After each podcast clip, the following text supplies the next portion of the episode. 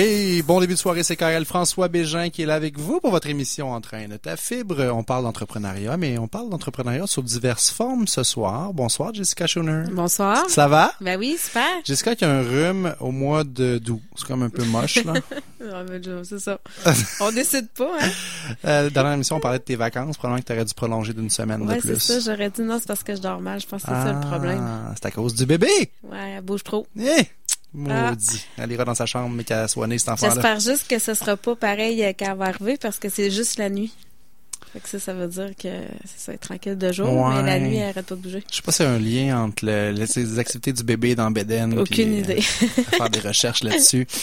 Euh, il nous reste pas beaucoup d'émissions en mode gougoune. Vous Non. savez, cet été, on a pris ça relax. J'ai une barbe de 8 pieds de long, puis des gougounes euh, à la mode. Mm. Euh, pas mes gougounes. Pourquoi les filles me regardent en riant? C'est quoi? Elles sont belles, mes gougounes? sont orteils. bien correctes. Puis, euh, je suis un druide. Bon. Mélanie, c'est la première fois que tu prends le micro dans l'émission, puis c'était pour me traiter de druide. OK. On t'entend pas? Ah, ben Mélanie m'a traité de druide dans mes oreilles. Et on vous parle d'entrepreneuriat sous diverses formes parce que ce soir, en fait, on reçoit José Masson, qui est euh, fondatrice de Deuil Jeunesse, qui est travailleur social et puis qui est directrice générale aussi de Deuil Jeunesse. Bonsoir, José. Bonsoir. Ça va? Oui, La très vie est belle? Oui, très bien. Merci d'avoir accepté euh, l'invitation pour nous Merci à vous. parler euh, de ton parcours entrepreneurial à toi. Parce que même si tu es à la tête d'un, on peut dire que c'est un OBNL, un organisme à but non lucratif, On est un organisme de bienfaisance. de bienfaisance Oui, aussi, tout à fait. a des, des normes supplémentaires à aller chercher, hein, c'est pas évident. Donc vous émettez des reçus de charité. Oui. Euh, toi, Deuil Jeunesse, c'est un peu ton bébé, si je peux dire. C'est tout à fait un de mes bébés, oui, tout à fait. Euh, J'en suis la fondatrice. Ça va faire dix ans euh, l'année prochaine que Deuil Jeunesse existe. En fait, ça a commencé l'histoire. moi, je suis travailleuse sociale de profession. J'ai été pendant 13 ans dans le système public en CLSC. Et je réalisais à quel point les adultes avaient un malaise par rapport aux enfants qui vivaient la mort d'un proche. Je me suis beaucoup questionnée. J'étais jeune à l'époque, puis je me disais, qu'est-ce qui se passe au Québec avec notre malaise à parler de ce sujet-là? C'est tabou. Avec les, ah, c'est tabou. Il y a des mythes. C'est incroyable. Notre rapport à la mort est vraiment euh, très particulier. Et j'ai commencé à faire des recherches, à regarder ce qui existait ailleurs et j'ai euh, créé dans ce travail-là un groupe d'entraide et de thérapie pour les enfants endeuillés et j'ai réalisé à quel point c'était aidant, facilitant. Et là, j'ai eu une décision à prendre. En fait, c'était que je continuais en CLSC, mais que je, je continuais à être généraliste ou je développais une expertise. Et ce que ça voulait dire, c'était donner ma démission et le faire vraiment euh, pour moi, euh, autrement, sous une nouvelle forme. Donc dire bye bye à ton fonds de pension, tes avantages sociaux, etc., etc.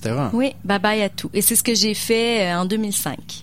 J'ai dit bye bye à tout en sachant pas où ça me mènerait, en sachant même pas si ça allait être vraiment euh, utilisé. Euh, J'en avais aucune idée. Alors, je suis partie comme en, en privé. Euh, C'était José Masson au départ. Et là, j'ai écrit un livre. Les gens m'appelaient de toutes les villes au Québec, de toutes les régions, puis ils me disaient ma femme vient de mourir, j'ai besoin de conseils. Tu peux-tu te déplacer à Bécomo? Tu peux-tu Et là, j'ai réalisé que il y avait vraiment un besoin. Ça n'existait pas nécessairement, ce que tu fais actuellement. Non. Il existait de l'aide pour les enfants endeuillés, mais sou- souvent de façon, par exemple, dans des centres de prévention du suicide pour les enfants endeuillés par suicide âgés entre 9 et 11, exemple. Alors, il y avait vraiment des catégories. Puis moi, je me disais, oh non, faut, faut rendre ça euh, vraiment euh, pour tout le monde, là, et euh, pour tout type de décès, pour tous âges, et, et même pour euh, d'autres pertes. Euh, parce que les gens nous appelaient souvent puis nous disaient, euh, moi, je me sépare, est-ce que c'est un deuil, tu sais? Puis là, j'ai réalisé que finalement, toutes les pertes, euh, il y avait comme un vide de de- d'expertise. Alors, euh, c'est ça. J'ai créé, euh, bon, je me suis mis à parler, bon, à, à faire de la radio, à être appelée sur les drames familiaux, beaucoup sur les drames familiaux dans les situations de crise. Et là, les gens m'appelaient, puis je me suis dit, ok, il y a un besoin. Donc, je vais aller donner un nom à ça parce que José Masson, elle aussi, un jour peut mourir. Effectivement. Là, je suis assez bien placée pour savoir que a, ça, oui, en fait, c'est ça, ouais. et que c'était assez inévitable. Mhm. Puis on le sait pas, donc je me suis dit comment léguer à la société québécoise euh, cet héritage-là de de savoir comment mieux accompagner les enfants qui vivent ces drames-là et les adolescents. Alors j'ai créé Deuil jeunesse. Au départ, c'était moi, et maintenant j'ai il y a 28 intervenants à travers le Québec. Euh, Je couvre 13 régions du Québec. J'ai un point de service en Bretagne. Wow. Alors, euh, eu- il y a eu une explosion et je peux vous dire qu'on n'arrête pas. C'est incroyable, pareil. Oui. Là, En- on- Félicitations. Mais bravo. félicitations, Oui. José, parce que on parlait tantôt du deuil avant l'émission, mais euh, oui, c'est ça, ça n'arrête jamais. Il y a toujours des deuils, il va toujours en avoir, ça va toujours se faire comme ça. Euh, donc, ton travail est infini, mais d'un côté, il faut que tu commences par la base, puis il faut que tu penses à toi aussi là-dedans. C'est plate de ramener ça sur toi, mais tu es l'entrepreneur, tu es l'instigatrice de ce projet-là. De dire, je laisse aller mon fonds de pension, mon salaire fixe, puis tout ça, ça prend d'un du guts de le faire. Bravo de ça, mais ça prend aussi une certaine, moi je dis un brin de folie de se lancer dans le vide. Je dis toujours que j'ai été folle et je suis folle, mais passionnée. Alors euh, oui, ça a eu des impacts au niveau de la famille, ça, a- des impacts partout d'avoir décidé de faire ça parce que des vacances, euh, c'est plus si simple que ça. Euh, J'ai été longtemps sans n'en avoir jamais parce que le numéro, bon, pour des causes financières, euh, tu sais, de jeunesse, on roule pas sur l'or, on a souvent besoin de sous, on fait beaucoup de campagnes de financement, mais Parce que t'es Ah oui. passé d'une entreprise privée, hein, quand tu dis j'ai Oui, quitté la fonction oui. publique pour démarrer José Masson Inc., c'était une entreprise privée, et là tu t'es dit non, c'est pas la bonne formule, ça prend un organisme qui est à but non lucratif. Écoutez, je suis une travailleuse sociale. Dans le fond de moi, j'ai un désir de justice sociale aussi. Et j'étais pas capable de référer les enfants endeuillés de familles démunies dans un système où je savais qu'il n'y avait pas d'expertise et prendre juste ceux qui étaient capables de payer les services. Alors au départ, je les prenais bénévolement. Donc, je faisais ceux qui pouvaient payer et je les faisais bénévoles. Alors là, je me suis dit, non, on va enregistrer le nom. Puis après ça, j'ai fait le, le, le move de devenir un organisme à but non lucratif. Ça, c'était en 2012. Euh, je pensais avoir des subventions à l'époque. Euh, Ouais, tu dis j'ai une bonne idée, il y a de la demande, Ouais. je vais aller voir les gouvernements, puis l'argent va pleuvoir. Non, non, impossible. J'ai aucune subvention. Mhm. Moi, je fonctionne avec, à chaque année, mon année financière se termine, j'ai aucune idée Même ce qui actuellement? Actuellement. Premièrement, c'est très récent. hein. C'est, euh, on parle de 2012 là. Ça fait quatre ans. Euh, les organismes maintenant se font couper leur programme de, de subvention en organisation communautaire et on n'est pas un organisme communautaire. On est un organisme de bienfaisance, mais on n'a pas été mis sur pied par un élan de la communauté, par des gens de la communauté. C'est une professionnelle qui a mis ça sur place et ça, ça a vraiment un impact sur les subventions Ah ouais. au niveau des critères. La même chose avec Centraide. Euh, Centraide, on est comme reconnu comme étant un organisme d'économie sociale parce que ceux qui peuvent payer paient et ceux qui ne peuvent pas payer ne paient pas. Alors, on rentre pas tout à fait dans les critères. Alors, j'ai lâché prise. Et je me suis dit, je vais trouver ça autrement. Alors, c'est au quotidien, le défi, c'est euh, de continuer à garder cette pérennité-là, puis cette vie-là, le quai de jeunesse. Surtout avec la croissance que vous avez, le nombre de points de service que vous avez, je veux dire, ça prend du, du staff, là, ça prend du, des gens pour faire vivre ça. Oui. Là. Alors, on est dans la permanence, on est trois OK. à avoir un salaire. Et tous les autres travailleurs, ceux qui sont vraiment en contact direct avec la clientèle, nos intervenants, qui sont tous euh, des travailleurs sociaux, des psychoéducateurs, euh, qui sont dans un ordre professionnel, euh, sont des travailleurs autonomes. Alors, la structure, je l'appelle la structure hybride. Ouais. Euh, c'est vraiment la structure de ceux qui peuvent payer paix, ceux qui peuvent pas, on a un fonds, on va chercher des sous et moi, je dois toujours organiser ça pour que tout fonctionne. Alors, partie de travailleuse sociale, je m'en suis pas rendu compte que j'étais une entrepreneur. Non, puis on doit pas dû te former là-dessus en travail social à l'école. Non. Je suis rentrée dans la vague et à un moment donné, j'ai gagné euh, jeune personnalité d'affaires de C'est l'année. là qu'on s'est croisés à la jeune chambre de commerce. Puis j'ai gagné avec plein d'entrepreneurs, vraiment, que moi, je considérais davantage entrepreneurs que moi pour finalement prendre un recul puis me dire, hein, mais oui, j'en suis une. Je me suis pas vue aller. Et ça, ça a été un gros euh, changement parce que je me suis mis à, me voir différemment et je me suis, j'ai pris la décision de lever Deuil Jeunesse plus haut que José Masson et de dire, là maintenant, c'est capable de me survivre Là, je peux ne pas être là et j'ai des gens qui vont toujours être capables. Et ça, ça a été un gros moment euh, dans ma prise de conscience et euh, ça m'a permis, après ça, ça m'a redonné des ailes vraiment pour continuer là, à, à, avoir le vent dans les voiles puis à, avoir plein de projets. Et quel pourcentage, parce que tu me parles de recherche de financement, le danger, c'est que tu deviennes un peu prisonnière de ça, que tu dois faire tellement de ça que tu peux plus te consacrer à ta passion? Est-ce que tu le vis comme ça, toi, au quotidien? Euh, je le vis comme un stress. Euh, c'est un défi quotidien. Euh, mais je suis très... Chaque scène est calculée. Je, je sais où je m'en vais. On parle d'argent dans notre émission aussi. Oui, c'est super correct. Non, mais c'est important. L'entrepreneur qui n'a pas qui a pas une relation saine avec l'argent, comment tu veux qu'il gère son entreprise comme il faut? Alors, on a toutes sortes de possibilités. Premièrement, on a les gens qui sont capables de, de défrayer les services, ça, ça c'est sûr. Euh, ensuite, on a des dons d'organismes. Il y a des organismes qui nous font des dons. On a du membership. On a des gens qui louent des locaux chez nous. On a toutes sortes de façons d'aller chercher de l'argent pour être capable de dire, en allant un petit peu partout, on est capable de... Boucler le budget. Oui, tout à fait. Euh, alors, on a fait des grosses campagnes de financement quand même. On a fait un cocktail là euh, récemment. Euh, on a eu 44 000 dollars. Tu sais, ça a l'air de rien pour des grandes entreprises, mais pour une, un organisme comme Deuil Jeunesse, c'est énorme. Ah oui. Ça permet pour plusieurs mois de pas se casser la tête pour nos familles démunies, parce que souvent nos activités de financement vont directement pour les enfants qui sont issus de familles démunies qui ne pourraient pas se payer de l'aide spécialisée. Vous aidez combien d'enfants actuellement par année? Ah, écoutez, Et de famille, là? On fait, je vais, je vais plutôt euh, te donner un chiffre, euh, François. Nous, à chaque jour, on fait l'équivalent de neuf interventions différentes sur 365 jours. Okay. Ça ressemble à ça. Incroyable. Alors, euh, ça peut être des interventions, vraiment directes de mhm. suivi, mais on a énormément euh, d'appels téléphoniques de partout. De Là, vous êtes référencé. J'imagine que les, les services professionnels vous connaissent, puis euh, le téléphone doit, doit sonner en masse. Ça sonne, ça sonne. Euh, des CPE, les hôpitaux, les centres jeunesse, des pharmaciens, c'est de partout, des écoles. ça sonne direct parce que les gens vont voir le site, de par mon livre, de par mes présences dans les médias, peu importe, ça sonne de partout, là, vraiment. Donne-nous un exemple, parce que ça, ça m'avait marqué quand je t'ai entendu parler la première fois. Tu dis souvent la mort, oui, c'est tabou, puis je fais le parallèle avec l'argent, là, tu sais, c'est tabou aussi dans les deux cas, mais souvent, on est tellement maladroit quand on parle de mort. Tu disais, ben, les parents, des fois, on, sait pas trop comment l'adresser. On va dire, ben, grand-maman, elle, nous regarde d'en haut, est au paradis, puis elle est avec nous, là, présent, tu sais, elle est là, mais tu sais, on, est on est maladroit.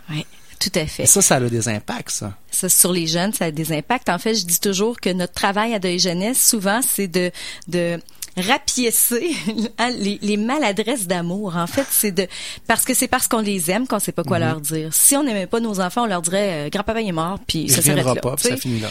Euh, c'est parce qu'on les aime qu'on va vouloir les protéger. Mal, malheureusement, la, le désir de protection fait l'effet inverse. Alors, on est maladroit parce que on dit pas la vérité, on fait des mensonges à nos mhm. enfants.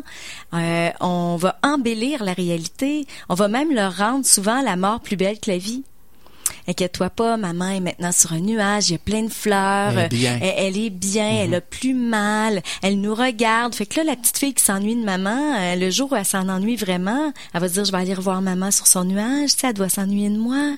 Et là, on a des enfants qui vont faire des tentatives de suicide. Ça va jusque-là. Oh mon Dieu. Alors, tu sais, la mort, si on la rendait pour s'aider là, faudrait être dans la simplicité à l'état pur, c'est-à-dire maman elle est morte, la première chose c'est son corps a arrêté de fonctionner. Elle reviendra plus jouer au soccer, tu sais. Et après ça, on peut aller déposer des croyances. On peut les dire, mais en tant que croyance, ça va aider nos jeunes à dire, OK, tu sais, papa, il pense qu'elle la regarde, mais moi, j'ai le droit de dire que je l'aime puis que c'est assez. Tu sais, alors ça va donner une latitude. Mais au Québec, parce qu'on a tant de misère à parler de la mort, je dis au Québec, en France, c'est la même affaire, on a tellement de misère à parler de la mort qu'on va tout de suite dire, grand-maman est morte, mais elle est au ciel. Mais elle nous regarde et on omet de parler, tu sais, de, de cet état-là qui est ne plus vivre. Mm-hmm ça, ça a des conséquences très, très importantes. On peut-tu rêver, euh, je ne sais pas comment tu vois l'avenir de, de Deuil Jeunesse, mais on peut-tu rêver que ça devrait être naturel que quand on vit un drame comme ça, la carte soleil couvre une consultation chez vous? C'est quelque chose auquel tu penses? Ah, j'aimerais ça. J'aimerais ça que ça l'aide de soi. Euh, oui, j'y rêve. Euh, Parce que les professionnels, je veux pas dénigrer leur travail dans les hôpitaux et tout ça, mais à un moment donné, quand tu es généraliste puis que tu fais de tout, tu peux pas être bon dans tout. Tu peux pas connaître le deuil comme vous autres, comme la spécialité que vous en avez fait. Tu en as croisé des familles, as... tout ça te donne le droit de t'appeler une experte aujourd'hui. Tu sais. Je, je rêve premièrement que ce soit connu vraiment parce que on fait pas tant de publicité. Hein. Alors oui, à Québec, parce que le siège social à Québec est très connu, euh, on a des appels des professionnels régulièrement. Mais à travers le Québec, c'est plus, c'est pas si simple que ça. Alors je rêve tout d'abord qu'il y ait un réflexe comme euh, idées suicidaires, centre de prévention du suicide, enfants endeuillés ou vivant des pertes, deuil jeunesse. Ça, j'y rêve vraiment. Puis j'ai vu un grand changement, puis je pense que je vais réussir à l'atteindre. J'ose croire, OK? Avant quand t'as une idée dans la tête, habituellement... Ah, d'habitude, euh, j'allais pas d'un pied, hein? Parlons de la maison. Oui parce que ça, ça a été un coup extraordinaire que vous avez réussi à accomplir. Est-ce que c'était un rêve pour toi de dire un jour on aura une maison, on aura un endroit où est-ce qu'on pourra accueillir nos familles? Je me rappelle en 1998 quand j'ai rencontré mes premiers jeunes endeuillés. Là, en fait, je les avais rassemblés ensemble. Ils étaient 36 âgés entre 4 ans et 14 ans. Puis je leur avais demandé c'est quoi vivre la mort d'un parent? Dites-nous, qu'est-ce que les adultes ont fait tout croche? Tu sais, moi, je suis partie d'eux pour créer ça. Je me rappelle que quand je suis revenue chez moi ce soir là je me suis dit, je rêve d'avoir une maison pour eux. Un endroit où il va y avoir des intervenants, où ils vont pouvoir se sentir bien, où la mort sera pas tabou et où ça va être naturel, c'est d'aborder tout ça. Et euh, alors, euh, je l'ai visualisé tout le temps. Je l'ai toujours eu en tête. Euh, et j'ai dû travailler dans des endroits qui étaient vraiment inadéquats pour me rendre où je, où je suis là. Mhm. Euh, puis ça, euh, je pense que de ne jamais avoir lâché, lâché cette idée-là, euh, ça m'a aidé à me motiver puis à pas lâcher parce qu'il y a eu des moments difficiles où j'aurais vraiment pu lâcher. Mhm. J'aurais pu retourner dans le secteur public puis me dire OK, là, c'est vraiment plus facile d'avoir des fins de semaine. était tout le temps ah oui, là. tout à ben fait. Mais alors oui, c'était un rêve que j'avais depuis vraiment longtemps. Ça a coûté combien ce projet-là total? Ben en fait, nous on a fait parce que ça coûte encore parce que cette maison-là n'a pas été payée en entier. On a réussi par une campagne de sociofinancement par la ruche d'avoir une mise de fonds. Pour acheter la pour maison. acheter la maison. Mais après ça, faut que tu payes l'hypothèque, les taxes, oui, le chauffage. Tout à fait. Alors, euh, donc, elle nous coûte encore, cette maison-là. Régis n'a pas fait un congé de taxes là-dessus? Bien sûr, on l'a eu, ah, ça. c'est bon. pas un vrai congé, hein. C'est diminué. En fait, Okay. on doit payer une partie des taxes, mais euh, oui, on est allé euh, se battre. Yeah! euh, oui, oui, devant, euh, de- dans une cour, vraiment. Ah oui. Mais on l'a eu. On était fiers. C'est des belles petites victoires qui Mhm. font du bien, ça, parce que c'est, ça a l'air de rien, mais d'épargner euh, 1000, 1400, euh, euh, au bout de la ligne, Ben, c'est, de la sueur de moins à passer à faire des recherches d'argent alors que tu peux consacrer ce temps-là à aider encore plus d'enfants. Ah oui, vraiment, tout à fait. Ouais. Donc là, la mise de fonds, la campagne de socio finalement à la, finalement à la ruche, ça a bien fonctionné. Vous avez ramassé combien avec ça? Ah, hey, c'est drôle, hein, je me demandais ça encore. Notre objectif était 60 000. On a dépassé notre objectif. J'ai l'air nounoune de pas Non, le savoir, mais, on a tellement là. été dans les dans les dans les chiffres à, ces, mo- à ce moment-là. Puis moi, je veux dire, quand on a su que ça marchait, tout le monde fêtait autour de moi, mais moi là, j'ai- la pression là était tellement forte parce que jusqu'à la fin, on savait pas si ça allait marcher ou pas. Hein. on nous manquait encore minute, ouais. 1000 dollars deux jours avant et nous on avait organisé un spectacle au Capitole puis les artistes étaient en attente stand-by si on allait le faire ou pas Hey, c'était vraiment quelque chose là alors que quand tout le monde célébrait puis était content moi là ça a fait là ça a comme monté le stress ça a été vraiment quelque chose mais si on n'avait pas eu ça on n'aurait jamais eu la maison Ben en oui. toute honnêteté ça serait pas j'aurais pas été capable alors ça a été euh, une campagne euh, difficile parce que un grand objectif on voulait y arriver on a eu des gens généreux euh, la population a été ça a été magnifique Pour les, les auditeurs qui savent pas nécessairement comment ça marche à la ruche, mais comme c'est du financement euh, participatif, la société peut bider, mettre de l'argent là-dessus. Mais si tu atteins pas 100 il n'y a pas une scène qui s'en vient c'est ça exactement Donc c'est tout faut- ou rien. C'est tout ou rien. Alors, euh, deux jours avant, euh, ça aurait pu être rien. Puis on avait quand même, ça, ça avançait, mais je me rappelle qu'à Noël, nous, ça se terminait en janvier, là. À Noël, on était vraiment loin de notre objectif, là. J'ai été, ça a été un moment stressant, mais par la suite, on regarde ça, euh, c'est, c'est magnifique. Là. Parce que ça l'a déboulé, dans le fond, dans la semaine, euh, dans la dernière ah semaine avec avant que la campagne ben se termine. Les médias sociaux, là, on a mis ça là-dessus, tout le monde. tu sais, donner, donner, ça a été... Fait que, ça, c'est quelque chose que je trouve un peu dur. Tu sais, là, j'en ris, puis ça a été super, mais de toujours avoir à demander, mm-hmm. ça, moi, je trouve ça difficile. Je suis un peu euh, épuisée de ça parfois parce que c'est toujours, tu sais, c'est notre entourage qui est cop. Tu sais, je le sais, François, à chaque fois qu'on fait des cocktails, tu sais, je t'écris, puis tu viens dessus, puis là après ça, on se dit, hey, tu sais, on, demande tout le temps notre même, tu sais, le même monde. Ça devient difficile, hein. Euh, euh moi. Euh, Mais présentement, t'as pas le choix. C'est la survie de ton entreprise parce que tes ventes, en réalité, c'est l'entrepreneur il vit de ses ventes, mais toi, tes ventes, c'est ça. Oui, tout à fait. C'est l'argent que tu lèves, puis. Ouais. Fait que j'aimerais ça un jour respirer davantage, mais ça fait partie de. Hein? Mais toi, l'entrepreneur, en toi, réussis-tu à se verser quand même un bon salaire, tout ça, ou tu dis tout le temps c'est au détriment? Parce que moi, je connais quelqu'un qui, justement, il y a une organisation aussi, un OBNL, puis il réussit pas à se verser de salaire parce qu'il se dit, euh, tu sais, je veux le donner, je veux le donner, je veux le donner. Fait qu'il fait comme plus en, plan B, mais à un moment donné, il faut qu'il réfléchisse parce qu'il peut pas... Euh, on peut pas toujours faire ça en plan B quand t'as une famille, quand t'as ci, quand t'as ça. Je sais pas si tu vis le même dilemme. Ben là, je sais que mon chum m'écoute et doit rire, rire, ben, premier réflexe d'entrepreneur, tu veux garder les gens autour de toi qui sont aidants, facilitants, qui sont sains pour l'organisme, donc tu vas davantage donner aux autres que ce que tu te donnes. Ça, c'est sûr. Tu sais, mm. puis j'ai accepté ça. Euh, je vais vous dire, ça fait deux ans que j'ai un petit salaire qui n'accote pas le salaire que j'aurais partout. En fait, je dis toujours, euh, je serais plus là, vous afficheriez mon poste, il y a personne qui viendrait à ce poste-là. Encore, ok? Euh, donc, on sent que, tu sais, c'est la passion qui est encore maître de tout ça. Mais cette année, tu sais, euh, j'ai réussi à m'offrir des conditions différentes de d'habitude. Et là, je vous dirais que c'est peut-être la première année que je me que je pars vraiment en vacances en me disant, hey, là j'ai une équipe magnifique tout fonctionne même si je suis pas là. Je suis capable de fermer mon cellulaire depuis vraiment peu de temps là. Hmm. Mais là, je me sens en confiance et je suis c'est ça ça ça fait du bien pour l'entrepreneur parce qu'avant ça, tu jamais de vacances, il y a pas de mm-hmm. répit, tu pas d'argent, tu pas de salaire ça peut faire des frictions. Hein? Parce que si, ultimement ton rêve, c'est de dire je veux que l'entreprise, ben, dans ce cas-ci, c'est de jeunesse, je veux que ça perdure au-delà de ma mort à moi, et que tu n'es pas capable de te détacher de ton entreprise, ben ça arrivera pas. C'est ça. Fait qu'en te négligent toi-même, je te fais pas la morale, José, parce que tout le monde fait ça, même dans le privé. Je veux dire, même si c'est un organisme qui veut générer des, des profits à la fin de l'année, on fait tous, on tombe tous dans le même piège. On donne, on donne, on donne, on donne. Puis on parlait, je sais moi, durant le temps des vacances, on dit c'est le temps de prendre des vacances, là. Même si c'est en démarrage, prenez-vous donc une journée ou deux journées, mais pensez à vous. Si tu reviens, tu es encore brûlé, tu n'avais pas cerné jusque-là, mais tu performeras pas au travail. Mm. Puis toi, dans ton cas, performer, c'est, oui, aider des familles, mais c'est de trouver du financement. Si tu performes pas, puis qu'à cause de ça, faut que tu congédies une ressource qui est extraordinaire, ben toute la l'entreprise en, paye le prix finalement. Tout à fait. Puis ça, je l'ai compris.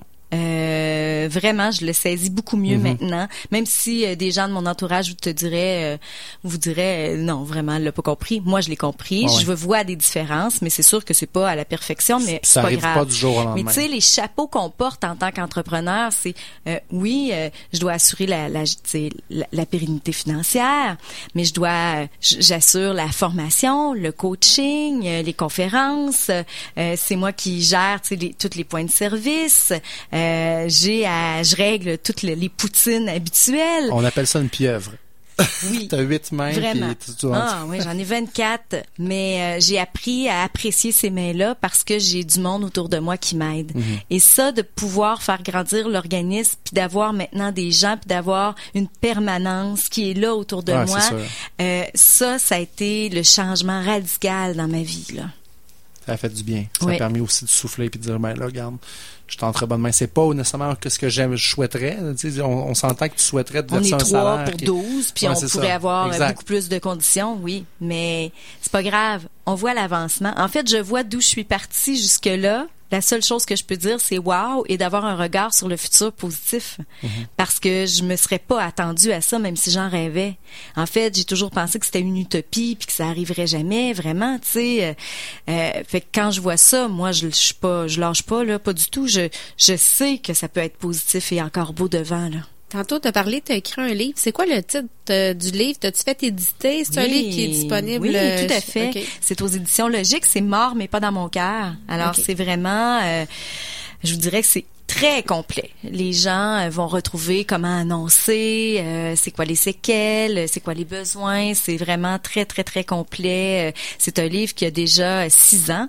Euh, il faisait suite déjà à un livre que j'avais écrit en 2006, mais qui, dont, euh, bon, je, qui était terminé, qui était backorder. Alors, euh, maintenant, euh, j'ai ce livre-là. Là. Oui. OK. On, on va mettre le lien sur Bon, on va partager ça définitivement. Euh, José, comment tu vois les prochaines années? Euh, Tu nous as parlé de la Bretagne. Est-ce que tu es à la conquête du monde? Parce qu'il y a tant à faire. Tu sais, tu l'as fait au Québec, mais il y a probablement beaucoup de pays qui... Je pense que l'expertise que tu as développée est unique dans le monde, en fait. hein.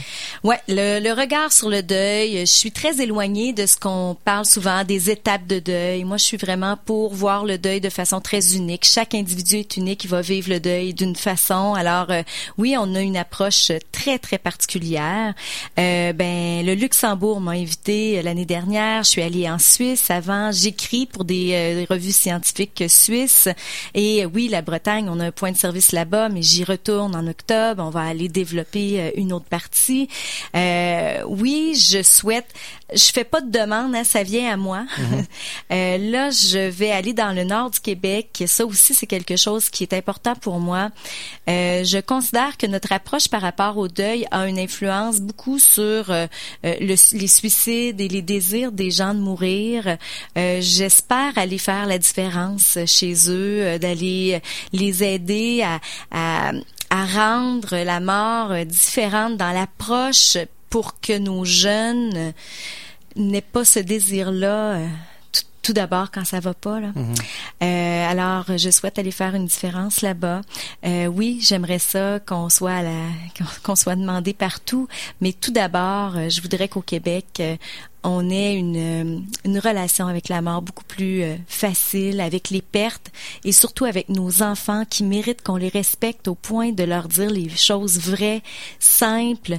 Euh, ils nous en sont tellement reconnaissants. Si vous saviez la reconnaissance que ces jeunes-là ont euh, à Deuil Jeunesse pour leurs intervenants par rapport à moi, euh, c'est magnifique. Ils font des dessins, souvent tu les partages, hein, c'est de toute beauté. Des hein. dessins, ils nous reviennent, ils viennent faire des travaux sur Deuil Jeunesse, cinq ans, six ans plus tard. Euh, on a une étudiante d'été qui est une, une jeune de Deuil Jeunesse qui vient passer l'été avec nous, nous aider. On a fait la course Deuil Jeunesse récemment. J'ai un jeune que j'avais vu, eh, ça fait des années qu'il est venu faire la course avec ses amis, avec sa famille, en disant, tu sais, ça a changé ma vie, ça a changé mon approche. L'approche par rapport à la mort change celle par rapport à la vie. Sûrement. Alors, euh, ça, c'est le plus beau cadeau euh, du monde. Honnêtement, euh, oui, j'en suis très fière. Félicitations, José Masson, pour euh, ces belles années-là derrière toi. Je t'en souhaite encore tout plein. Continue à faire la différence Merci. dans la vie des gens. La société a besoin de plus de gens comme toi. Puis euh, j'espère que tu vas trouver euh, un jour sur ton chemin quelqu'un ou quelque chose qui va te permettre de pouvoir te concentrer à 100% sur aider, faire la différence et pas avoir à te soucier de l'argent. Et moi, j'invite nos auditeurs à liker ta page Facebook. On va la partager. Puis quand on te voit, puis quand on reçoit tes courriels, ben, à répondre, puis à donner un petit 20, un petit 2, un petit 10. Il n'y a pas de petit montant, mais à toutes les fois, ça fait la différence d'aider vraiment les gens. Oui, merci. José Masson de De Jeunesse, merci, Merci. beaucoup. Bonne continuité. Puis nous, on prend une courte pause et au retour, on vous revient pour la deuxième portion de l'émission. À tantôt.